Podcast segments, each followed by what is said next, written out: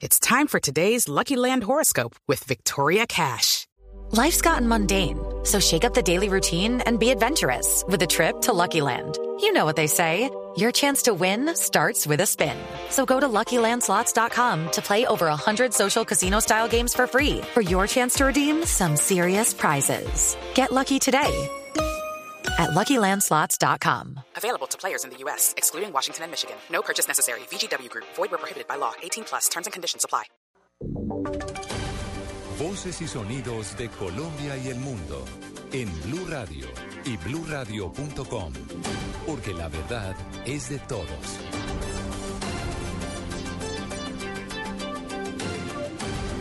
...12 del día en punto. Bienvenidos a este resumen de información y noticias en Blue Radio. Aquí están los hechos más importantes de las últimas horas.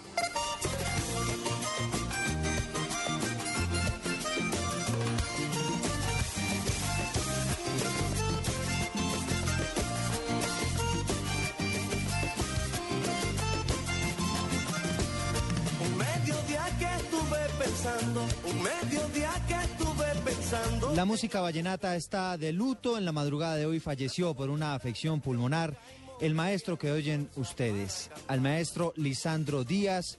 Con su música logró atravesar fronteras por las interpretaciones eh, de artistas como Carlos Vives y su música, la de Leandro Díaz, se guardó para siempre en los corazones de todos los colombianos. Ivo Díaz, el hijo del fallecido maestro de 85 años, habló en Valledupar sobre la muerte de su padre. Bueno, el maestro Leandro Díaz, después de eh, haber ingresado a la clínica de Pesar con eh, esa dificultad respiratoria que, que a la postre eh, los médicos determinaron que fue una trombo eh, pu- pulmonar. Después de estabilizarlo y de unas horas de, de tenerlo pues, en unidad de intensivos, a medianoche pues, hizo eh, un paro cardíaco. Fue rehabilitado, pero eh, el paro pues, fue más fuerte que la, el esfuerzo que hicieron los facultativos para, para sacarlo y, y finalmente pues mi padre eh, falleció.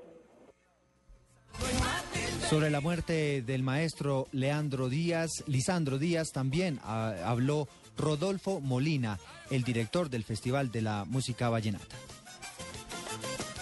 Efectivamente, eh, como lo hemos venido expresando, lamentamos esta pérdida irreparable para el folclore vallenato, lo cual estamos muy dolidos, confundidos por, por este deceso, ya que desde el día de ayer veníamos haciéndole seguimiento a la salud del maestro Leandro Díaz. Pensamos de que podía salir adelante como tantas batallas que él libró en esta vida y que de verdad convocamos a todo el pueblo vallenato, a todos los cantores, compositores, guacharaqueros, cajeros, a todos los ejecutores de nuestra música vallenata, que vengamos a hacerle este gran sentido despedida de lo que ha sido el maestro Leandro Díaz, la Fundación Festival de la Leyenda Vallenata, siempre presente. Carlos Vives, quien fue intérprete de varias de las canciones de Leandro Díaz y que dieron a conocer su música en el mundo entero, habló con Blue Radio. Nos contó que tuvo la oportunidad de que Leandro compusiera una canción en su casa en Santa Marta y por supuesto nos habló de la importancia que tiene este juglar vallenato para el folclore y para la cultura de nuestro país.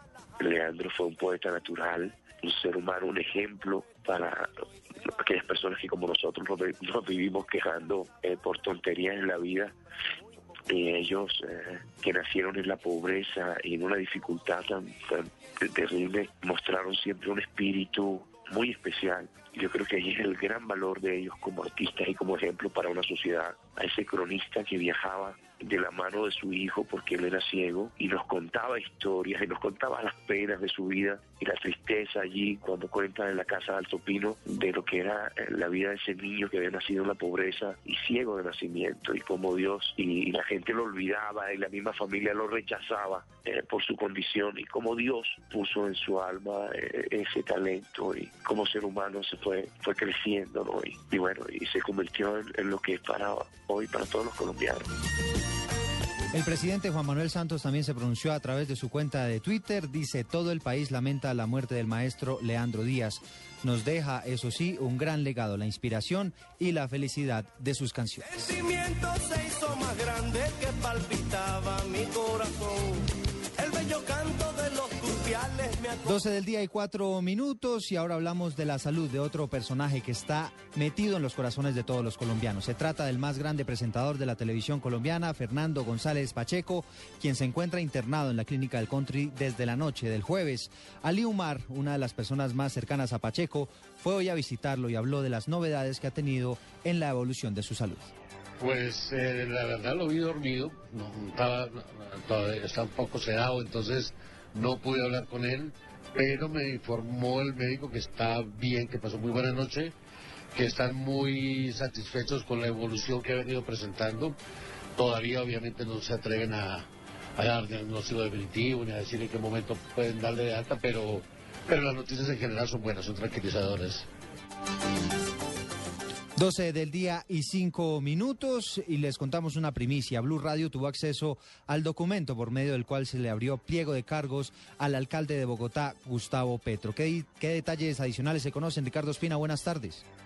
Eduardo, buenas tardes. Atención, es un documento de 295 páginas. Es el pliego de cargos de la Procuraduría en contra del alcalde de Bogotá, Gustavo Petro, como usted lo dice, en el que lo citan a juicio disciplinario por tres cargos gravísimos relacionados con el nuevo modelo de recolección de basuras en la capital del país. Se hace una explicación muy detallada de lo que dijo el alcalde Petro, de lo que dicen los denunciantes, entre ellos el personero de Bogotá, Ricardo Cañón, y de lo que dice la Procuraduría.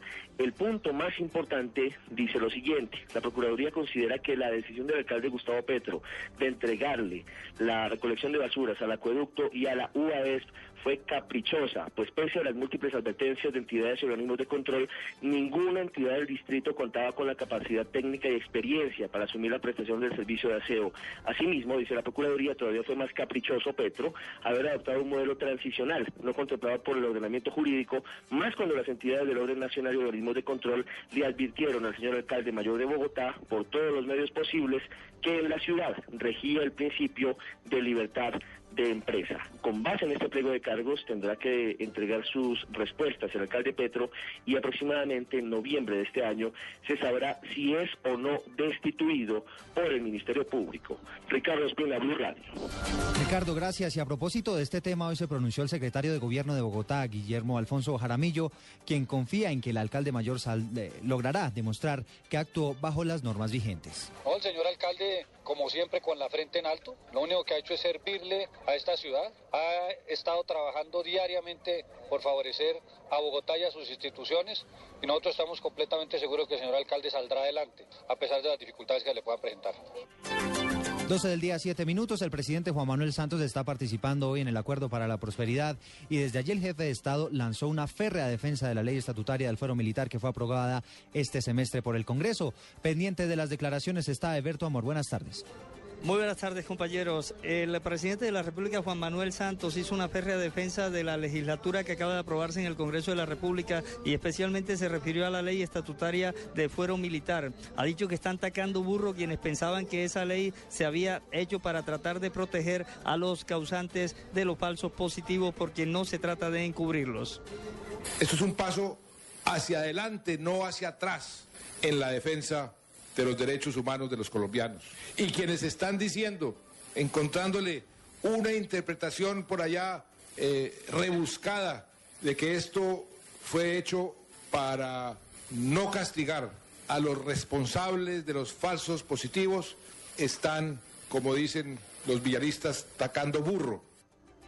El presidente Santos afirmó además que hay que sacarle tarjeta roja a la par porque están haciendo propuestas inaceptables y que no deben pedir lo imposible ya que eso mina la credibilidad del proceso de paz. El mandatario de los colombianos confirmó desde Soledad Atlántico que hay nueve detenidos por extorsiones en Barranquilla, uno de ellos herido y en cuidados intensivos en la clínica de la Campbell en el sur de la capital del departamento del Atlántico. Finalmente el presidente de la República le dio la orden a la policía de acabar con la totalidad de las bandas criminales que están extorsionando en Barranquilla y pidió a todos los asistentes a este acuerdo por la prosperidad número 109 un minuto de silencio en honor a la memoria del fallecido maestro del folclor colombiano Leandro Díaz. En Barranquilla, Eberto Amor Beltrán, Blue Radio. Eberto, gracias. 12 del día y 9 minutos. Las autoridades persisten en las investigaciones para dar con los responsables del asesinato de un funcionario de la DEA, quien recordemos fue apuñalado en pleno Parque de la 93 luego de tomar un taxi. ¿Qué es lo último que se ha sabido? Pablo César Guevara, buenas tardes. Hola, muy buenas tardes. Pues ya se conocieron las primeras imágenes de este agente norteamericano James eh, Terry Watson, asesinado en la noche del jueves en la capital de la República. Ayer eh, se realizó una reunión en, la sede del CTI de la Fiscalía en Bogotá que se extendió por más de seis horas, donde se analizaron los más de 20 videos que tienen en su poder las autoridades del parque de la 93 y los alrededores.